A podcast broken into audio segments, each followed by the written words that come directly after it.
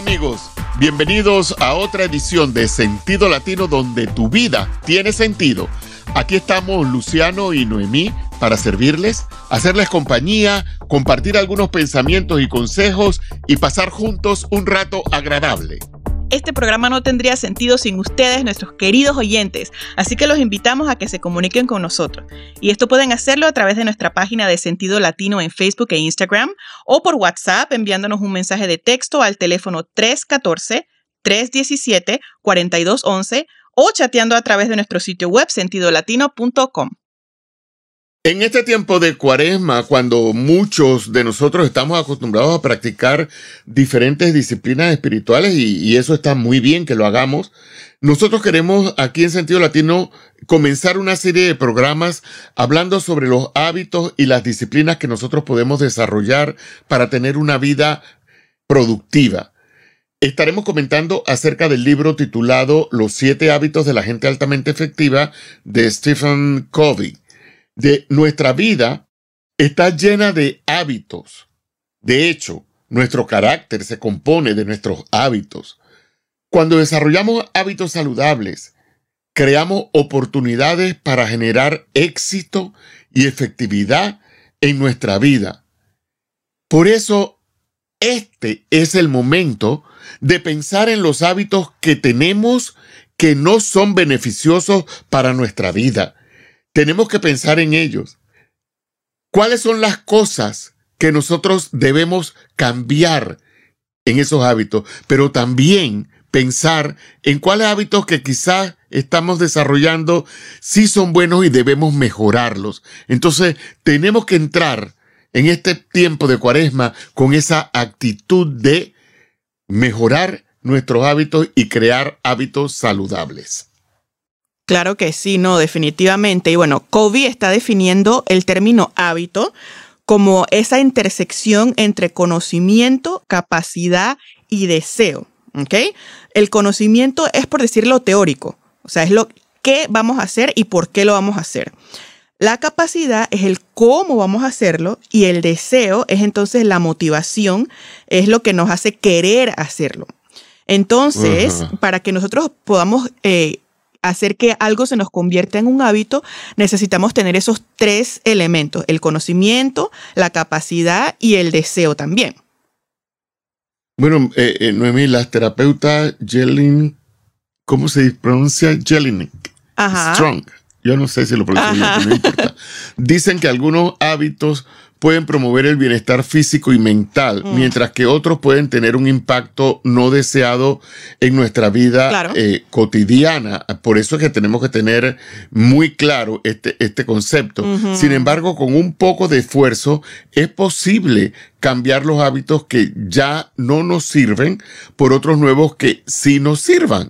Por su parte, Stephanie Jaw consejera de la salud mental, dice que crear un nuevo hábito puede ser una fuente de orgullo, mm. porque te das cuenta de que eres capaz de mejorar tu vida. Entonces, intencionalmente hay que estar pendiente de nuestros hábitos. Me encanta y me encanta que ella también señala que esos hábitos que nosotros vamos a ir creando ayudan a fortalecer nuestra autoestima, por supuesto, o sea, tiene sentido, porque nos va a dar una sensación de que tenemos eh, logros, ¿no? Entonces, cuando nosotros estructuramos nuestra vida, con hábitos que son positivos, eso va a hacer que nuestros días sean como más previsibles y entonces vamos a reducir el estrés y la ansiedad que quizá nos puede generar lo que eh, el, no saber, ¿no?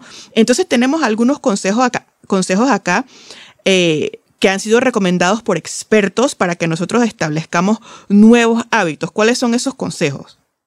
Bueno, el primero que vamos a mencionar es que te propongas algo que sea realista. Mm. Cuando nosotros eh, queremos incorporar en nuestra vida una rutina nueva, debemos estar convencidos que es algo que creemos poder alcanzar. Cuando es así, es más probable que la practiquemos regularmente y con el tiempo esto nos ayudará a que se convierta en un hábito. Por ejemplo, si quieres incorporar más ejercicio en tu vida, en vez de proponerte hacer una hora de ejercicio cada día de la semana, puedes proponerte hacer media hora de ejercicio tres veces por semana. Claro. Algo como más realista, ¿no? Es que, y bueno, y este es casualmente el segundo consejo. Hazlo conveniente, o sea, que, estas rutinas sean convenientes, porque mientras más fáciles hacemos esa rutina, entonces mayores posibilidades vamos a tener de que los logremos convertir en hábito. Por ejemplo, si queremos beber más agua, o sea, tenemos esa meta de que convirtamos el beber agua eh, eh, durante el día un hábito, lo que podemos hacer es llevando una botellita de agua en la cartera o en, en la mochila, en el maletín, al trabajo, o sea, empezar con una y así eso va desarrollando la rutina. Ok, lo otro, lo otro que, que puedes hacer, practica tu nueva rutina a la misma hora mm. todos los días. Ah, claro. Por lo general es más fácil realizar las nuevas rutinas cuando las hacemos siempre al mismo tiempo, ya que el entorno nos da señales que nos ayudan a recordarlo. Siguiendo con los ejemplos anteriores, si vas a caminar media hora, tres veces por semana. Quizás lo puedas hacer temprano en la mañana, antes de ir a trabajar o de llevar a los niños a la escuela. Claro. Eh, no, tienes que ponerle un tiempo en esta hora, tienes que agendarlo, como decimos, ¿verdad?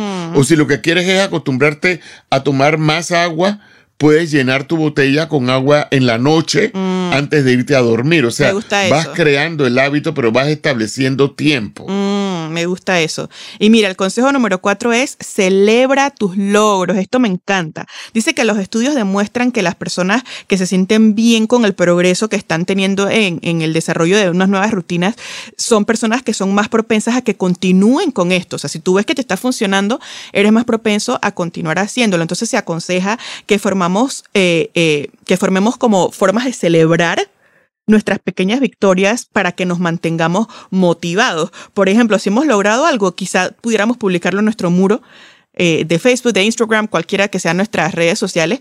Eh, o si no queremos hacerlo así tan público, de repente en la nevera ponemos una notita que, que nos anime. Alguna forma de que celebremos nuestros logros y premiarnos por lo que hemos logrado.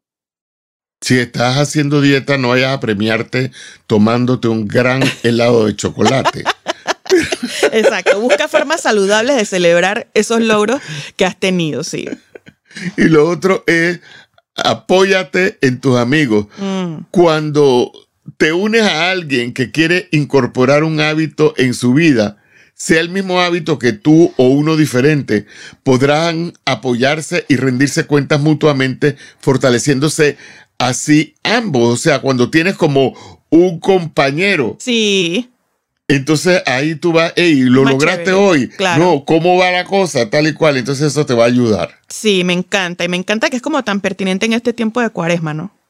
Así es. Entonces, los siete hábitos de la gente altamente efectiva que queremos ver a partir de el próximo eh, programa, vamos a comenzar a hablar sobre los siete hábitos de la gente altamente efectiva. Mm.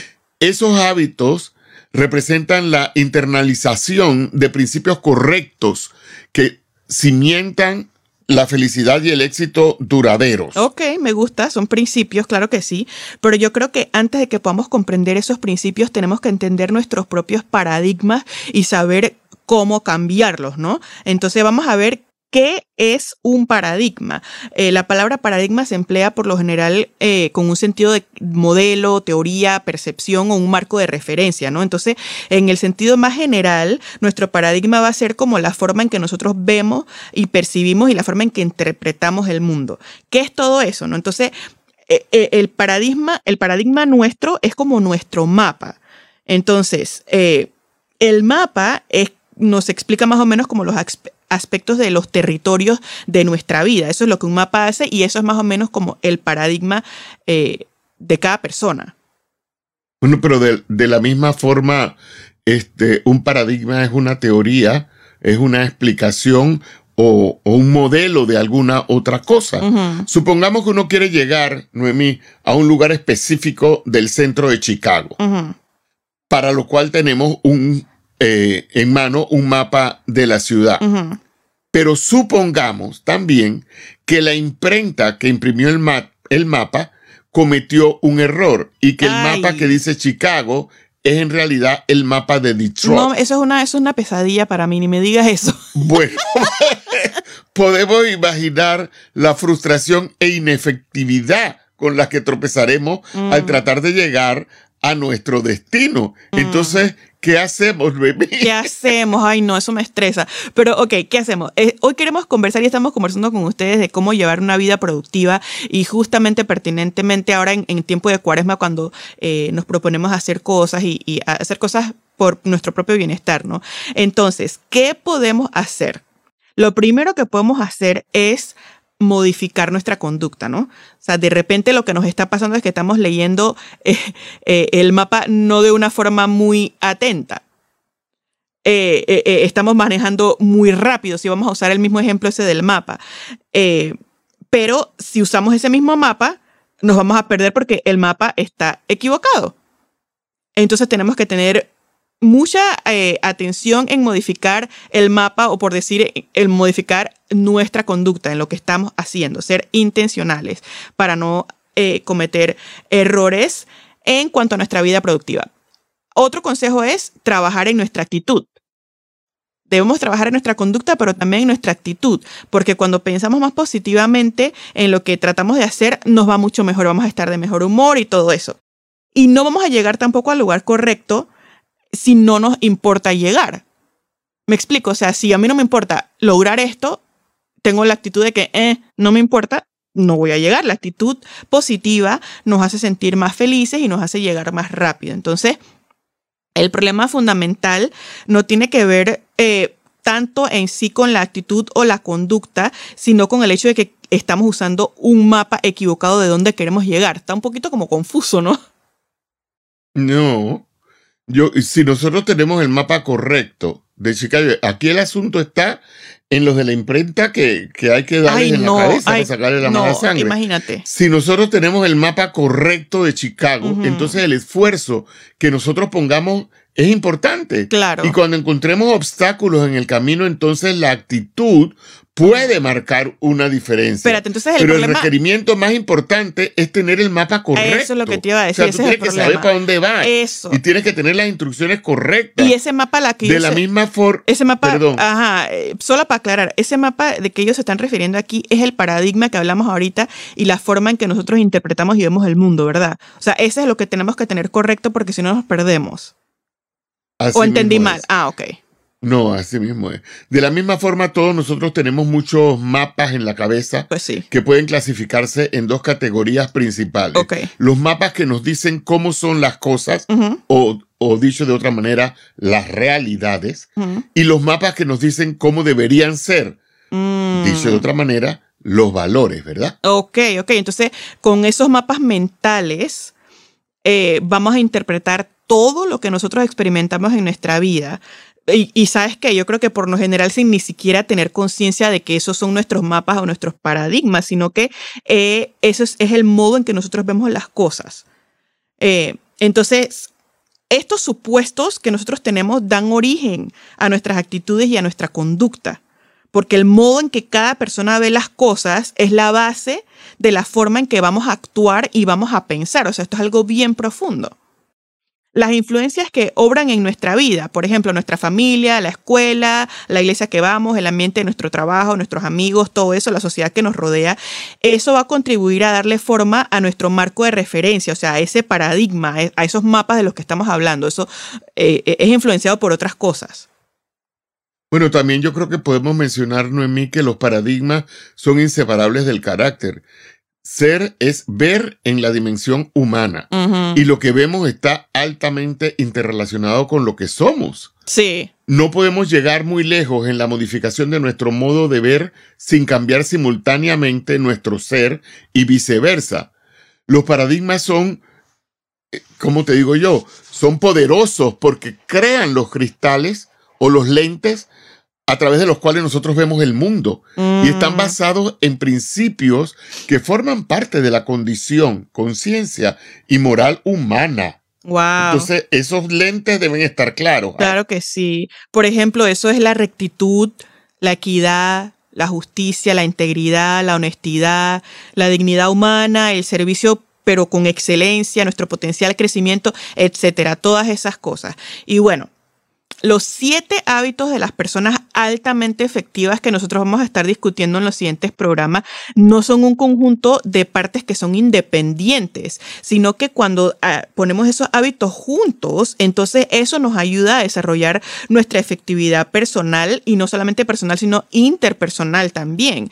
Y me gusta mucho, papi, porque estos principios están basados en, en nuestro carácter, como tú decías, y nos van a brindar beneficios no solamente ahora, sino a largo plazo en llevar nuestra vida de forma productiva. Así es. Y así como se dice que el hábito no hace al monje, así nosotros tampoco somos nuestros hábitos. Sí, exacto. Tú no eres eso. Podemos reemplazar nuestras pautas de conductas antiguas por pautas y hábitos nuevos de efectividad, de felicidad y de relaciones saludables. Mm. Y qué mejor momento para comenzar que en este tiempo de cuaresma. Claro. Tiempo de reflexión. Sí, es que es, ¿y qué es la cuaresma? Vamos a hablar un poquito de la cuaresma antes de irnos. La cuaresma son esos 40 días que son antes de la Pascua, sin contar los domingos, y la cuaresma va a comenzar el miércoles de ceniza y termina el sábado santo, o sea, como habíamos dicho justamente antes de la Pascua. Esos 40 días son los que nos van a recordar el tiempo que Jesús pasó en el desierto, y tú lo recordarás, y nuestros queridos oyentes, quizá cuando Jesús fue al desierto y fue tentado por el diablo y se preparó para comenzar su ministerio. Entonces, para nosotros hoy en día, ah, la cuaresma es un tiempo de arrepentimiento, es un tiempo de meditación, es un tiempo de preparación para que recordemos ese sacrificio que hizo Jesús por nosotros el Viernes Santo y para que recordemos también esa resurrección gloriosa que celebramos el domingo de Pascua. Así que por eso nos encanta y nos parece pertinente que conversemos acerca de una vida productiva y de, y de eh, eh, eh, buenos hábitos en este tiempo de cuaresma, en lo que meditamos en nosotros mismos, en lo que nos arrepentimos quizá de nuestros errores y nos preparamos para recordar ese hermoso sacrificio que hizo Jesús. Tú sabes cuáles son los hábitos que te pueden estar perjudicando. Cada uno de nosotros se conoce bien y sabe cuáles son los hábitos que le perjudican. Yo quiero que tú aproveches o que aprovechemos, porque yo también, este tiempo de reflexión para cambiar esos hábitos que nos están perjudicando y establecer los hábitos que nos benefician, pero los hábitos que te benefician a ti, los hábitos que le benefician a tu familia, los hábitos que le benefician a tu prójimo, a tu comunidad, a tu iglesia. Trabaja en eso en este tiempo y aprovechalo como debe ser. Jesús está contigo y te va a ayudar. Y así cerramos esta edición de Sentido Latino, donde tu vida tiene sentido. Les recordamos que en nuestro sitio web sentidolatino.com tenemos más recursos con respecto a los diversos temas que hemos tratado en programas anteriores, así que visítenos allí, que seguramente van a encontrar algo que les será de mucha utilidad. Allí también pueden chatear directamente con nosotros con respecto a alguna necesidad, experiencia o consulta. Y lo mismo pueden hacer enviándonos un mensaje por WhatsApp al número 314-317-4211. Hasta la próxima.